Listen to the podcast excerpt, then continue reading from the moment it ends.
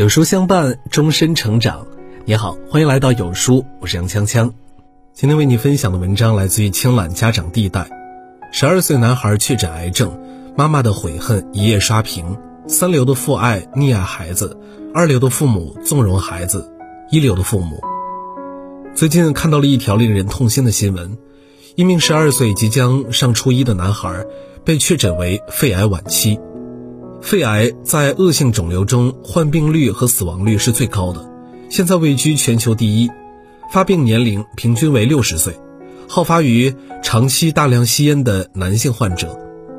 十二岁的患者出现，连医生都感到惊讶，这是科室收治中年纪最小的一个了。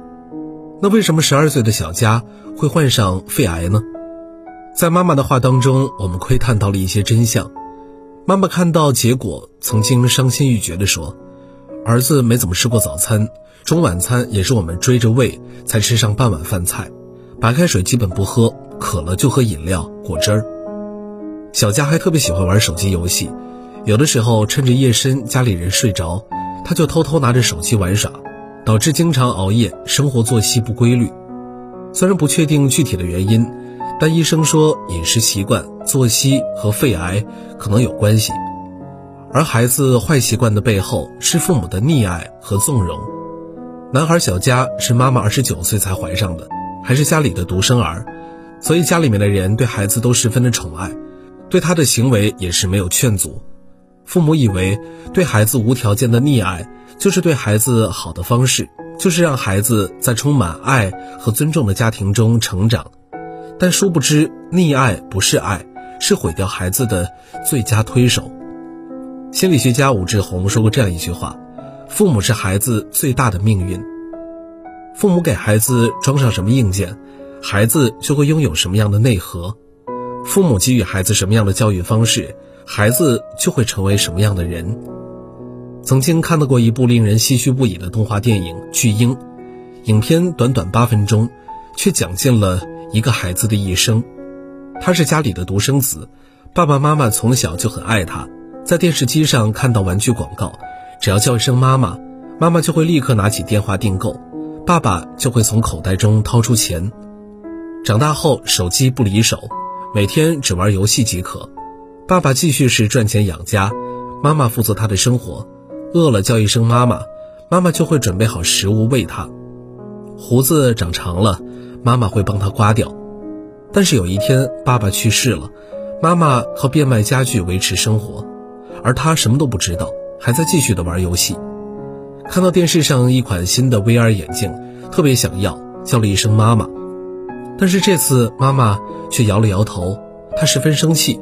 妈妈唱歌哄她，也不为所动。最后妈妈想了想，掏出了自己的肾，给了孩子。拿着妈妈的肾，开心出门买回了 VR 眼镜，一直玩到自己饿了，又叫了一声妈妈，但是这次无人回应，然后推了推身旁的妈妈，才发现已经去世了。孩子最后饿到受不了，又钻回了妈妈的肚子里当婴儿。无论孩子想要什么，无论自己是否有能力，母亲一直在满足孩子，却不知溺爱的孩子长不大。溺爱最可怕的不是养出离不开父母的孩子，更可怕的是养出无法无天的孩子。在 CCTV 有一个社会语法的节目，其中一期的犯罪嫌疑人是一个年轻的小伙子张某，他不是第一次犯罪，已经是二次入狱。这一次的入狱是因为入室盗窃。为什么多次犯罪？专家们深究发现，因为家庭的溺爱。张某是家里唯一的一个男孩。妈妈和姐姐们对他都是有求必应。他说，小时候我妈和我两个姐姐特别的宠爱我和惯我，自己想要办的东西或者想要的东西，我妈我俩姐都会想尽一切办法帮我办到。在家里人的溺爱中成长，张某以为社会也会对他溺爱。初中毕业之后便无所事事，和社会的小混混混在一起，甚至有一次为了证明自己，在酒吧门口抢劫了一个女孩的钱包。被捕之后，他说：“认为没有什么大事儿，反正家里能赔这个钱，还叫爸爸妈妈快点把我搞出去。”父母过度的爱是毁掉孩子人生的催化剂。父母纵容溺爱子女，孩子在家的确逍遥自在、快快乐乐，但是，一旦长大走上社会，就会寸步难行，受苦受难。溺爱不是爱，是一种伤害。安徽卫视有一档节目叫《超级育儿师》，其中有一次求助的是一对三岁不到的孩子父母，原因是爸爸不知道为什么孩子会脾气很大，并且仇恨自己。孩子只要在家里经常大吵大闹、闹脾气，爸爸想要安抚就会被踢抓伤。平时不好的习惯，比如吐口水，被爸爸轻轻拍一下嘴巴，就会对爸爸抓狂、拳打脚踢。甚至用嘴巴撕咬爸爸，甚至无论爸爸叫孩子做什么，孩子都是十分的抗拒。孩子的脾气也是十分的大，发脾气就随心所欲，把饭碗从桌子上打下去，毫无畏惧。三岁的小孩正是习惯养成的关键期，为什么会这么恶劣呢？看看家里大人的态度，就会觉得不出奇。孩子大吵大闹抓伤爸爸后，妈妈回来了，爸爸也向妈妈投诉了孩子的行为。但是妈妈没有警告和告诉孩子，只是轻声温柔地问了一句：“钟正，你有打爸爸是不是呀？”然后就没有后续了。孩子打下饭碗，奶奶也只是说：“怎么了？”然后便把地上收拾干净，给孩子擦嘴巴。俗话说：“三岁看老。”三岁的孩子敢打爸爸，仇恨爸爸；三十岁的他眼里也不会尊重爸爸。三岁的孩子发脾气就打摔饭碗。三十岁后，可能就是打人、骂人。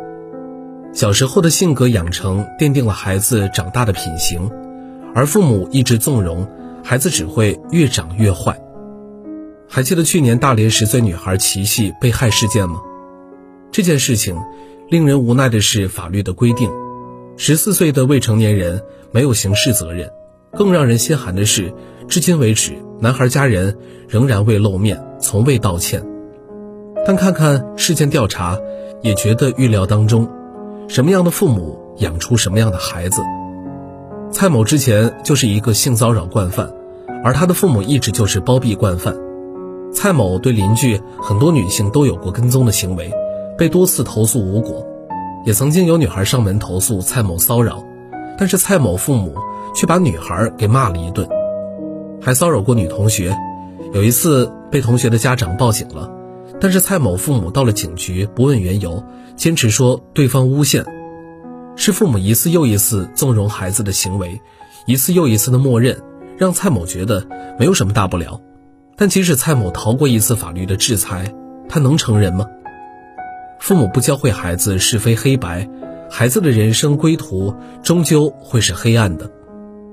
美国泰曼约翰逊说过：“成功的家教造就成功的孩子。”失败的家教造就失败的孩子，成功的家教是什么呢？是让孩子身心健康，有正确的价值取向，有积极向上的乐观心态。教育本身就是一场春风化雨的过程，而这个关键就在于父母有原则的教孩子，才会养出一个优秀的孩子。父母的爱可以是无条件的，但是不能是没有原则的。看过心理学家李玫瑾教授的一个分享。他家的孩子有一次想买个东西，因为家里有相似的，李玫瑾教授就拒绝了。没想到孩子开始大哭大闹，李玫瑾教授赶紧把孩子带回了房间，坐在孩子的对面，让孩子哭闹，无论怎样都不妥协。最多孩子哭到难受的时候，给他毛巾擦擦脸。孩子哭完冷静下来后，李玫瑾教授曾慢慢的跟孩子说：“如果你闹起来没有道理，我不会心疼，也不会让步。”孩子后面再也没有无理取闹过。爱孩子也要立规矩。妈妈爱你，但不是没有原则的爱你。父母之爱子，则为其迹深远。有远见的父母都是有原则的爱孩子。奥维德说过：“习惯是在不知不觉中形成的。孩子一次不好的行为，可能就播下坏习惯的种子。父母对孩子的行为约束尤为重要。”知乎上有一个问题。你小时候偷过东西吗？你现在原谅自己了吗？有一个网友的回答让人忍不住点赞。他说，小时候自己在教室里看到别人的卷笔刀很好看，是粉红色的，就给拿了。没想到刚好妈妈来送饭，看到了卷笔刀，问他是从哪来的。他说别人桌面上拿的。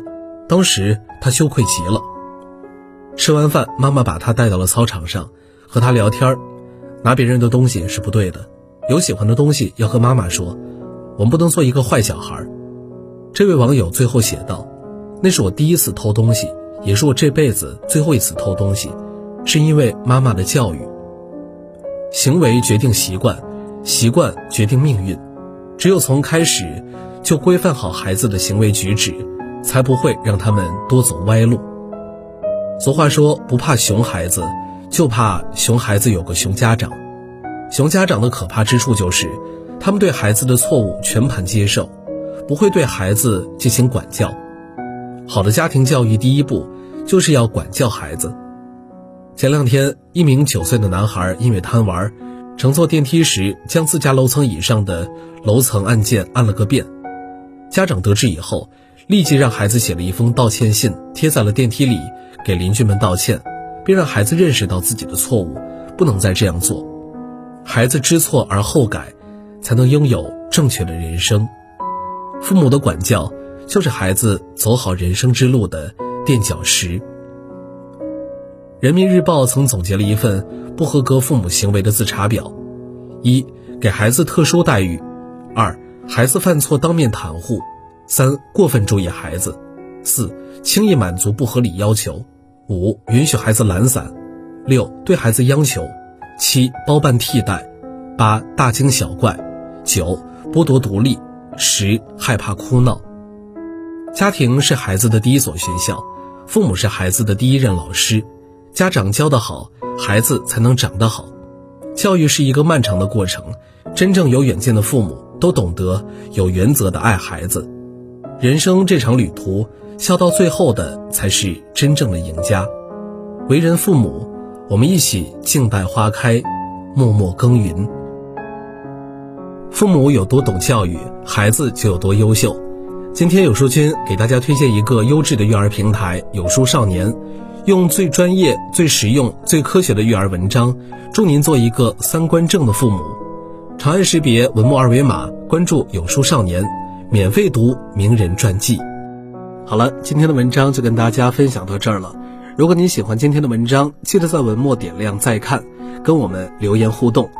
另外，长按扫描文末二维码，在有书公众号菜单免费领取五十二本好书，每天有主播读给你听，或者下载有书 App，海量必读好书免费畅听，还会空降大咖免费直播，更多精品内容等您随心挑选。明天同一时间，我们不见不散。